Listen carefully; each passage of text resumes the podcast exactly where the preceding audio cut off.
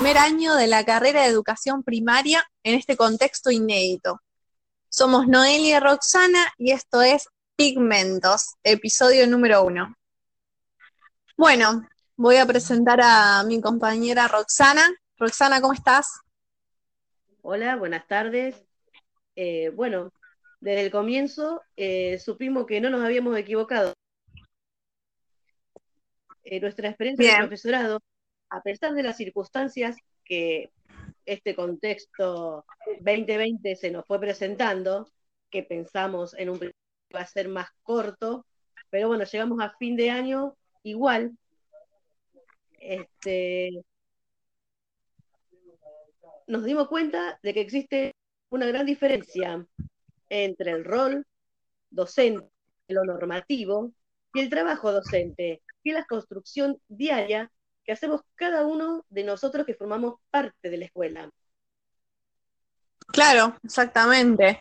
Eh, como decías vos, en el momento por el que estamos pasando, eh, el docente debe replantear el trabajo como docente, ¿no?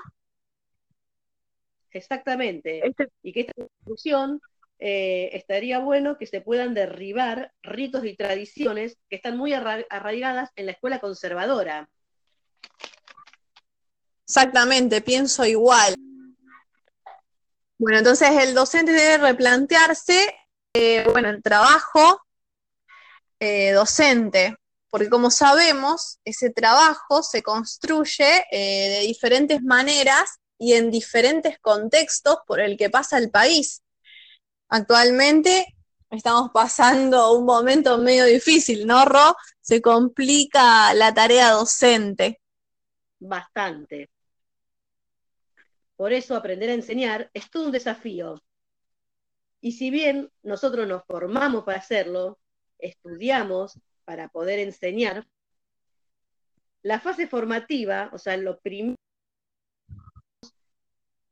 eh, lo tenemos como alumnos las experiencias en nuestras propias aulas. Cada uno de nosotros internalizamos modelos, prácticas, enseñanza, modos de intervención que a lo largo de nuestra carrera después se van a reproducir en el momento de desempeño laboral, cada vez que nos sintamos identificados por una acción semejante vivida durante la escolarización nuestra. Claro, es así porque cada uno de nosotras, de nosotros, eh, fue formado por diferentes maestros, maestras, profesores y profesoras que fueron dejando una huella dentro de nosotros, características particulares que, bueno, nos fueron marcando durante todo nuestro camino educativo, por decirlo así. Claro, o sea que antes de maestros fuimos alumnos y mediante también la observación, eh, Exactamente. internalizando conceptos. Claro, como estudiantes, digamos, eh, también del profesorado, se puede decir que somos observadores para reflexionar sobre la enseñanza a lo largo de nuestro camino como eh, alumnos y como estudiantes ahora de este nivel, de nivel primario. Eh, la observación, bueno, la observación nos permite acercarnos como futuros docentes a situaciones cotidianas que se nos van a presentar frecuentemente eh, cuando estemos dando clases y que a veces pueden ser problemáticas por las cuales vamos a tener que, pasar dentro del aula. Totalmente de acuerdo. Eh, son súper importantes. Por eso desde el primer año del profesorado eh, tenemos eh, que observar. Este año es una lástima que no lo pudimos hacer en la presencialidad, pero bueno, escuchamos un conversatorio que si bien no es lo mismo, pero nos acercó bastante a la idea. Claro, sí, gracias a, la profesora que, bueno, que, estuvieron ahí apoyándonos y acompañándonos para, para que nosotros podamos utilizar esta herramienta que es fundamental en la etapa de estudiante con, de un estudiante en la docencia, ¿no? Eh, además, eh, esta observación nos permite crear espacios donde nosotros vamos a poder construir una mirada sobre sí mismos y también en relación con los otros, que ya sean alumnos o eh, otros docentes que, formen parte de la escuela en, en las que estemos, y así poder también descubrir nuevas formas de actuar ante esas problemáticas que nos surjan. Em, la enseñanza es una actividad compleja, que se desarrolla en escenarios singulares. ¿Qué decir de este 2020, no es cierto? Exactamente. Y, sí. Y ah, bueno, como sabes, esta virtualidad, como sabemos, esta virtualidad eh, no solo nos afectó a nosotros como estudiantes, sino a nuestros docentes, porque no todos podemos acceder a, una computadora, a datos móviles o a internet. Se, vio complicado el trabajo docente también.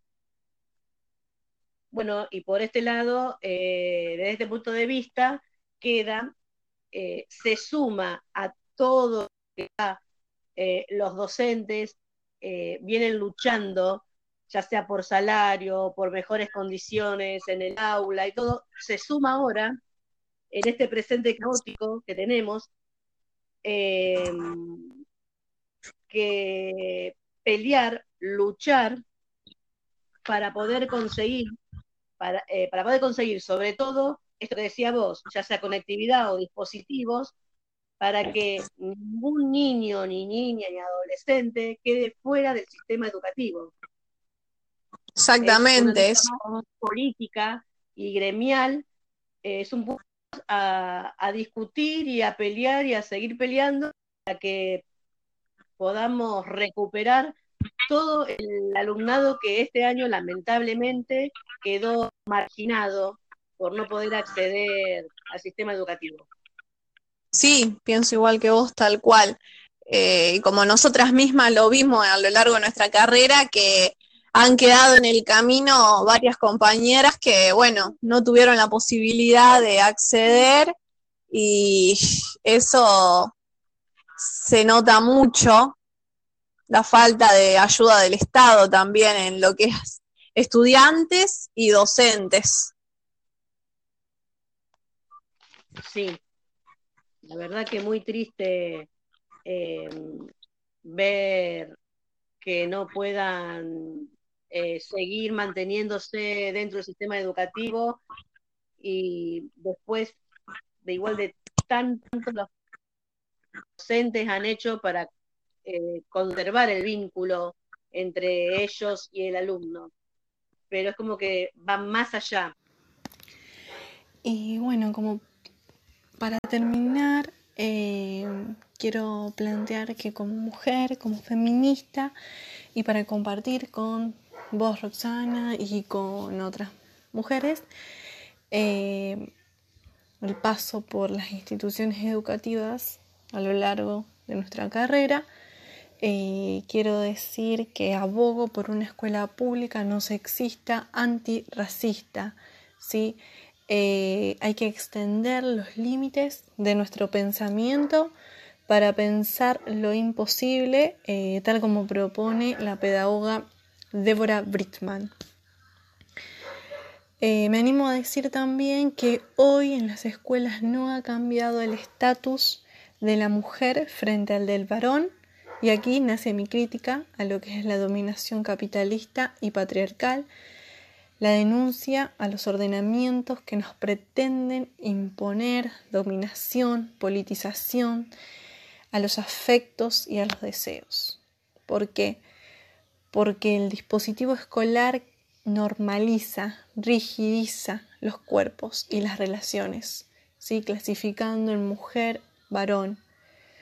y segrega lo que decimos. Entonces, como estudiantes, debemos invitar a conocer la diversidad epistemológica en un espacio que nos permita crear como maestros e incluir nuevos temas de debate como es la conciencia racial, el sexo, la clase, ¿sí? asociándolo a la disciplina de la docencia.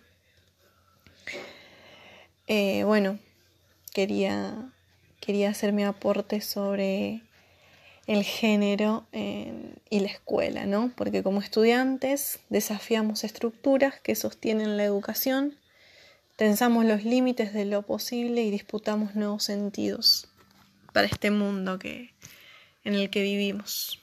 Eh, espero que nuestro podcast sea útil para los nuevos ingresantes, que les llegue y bueno, que sepan aprovechar nuestro, nuestro camino recorrido durante el primer año.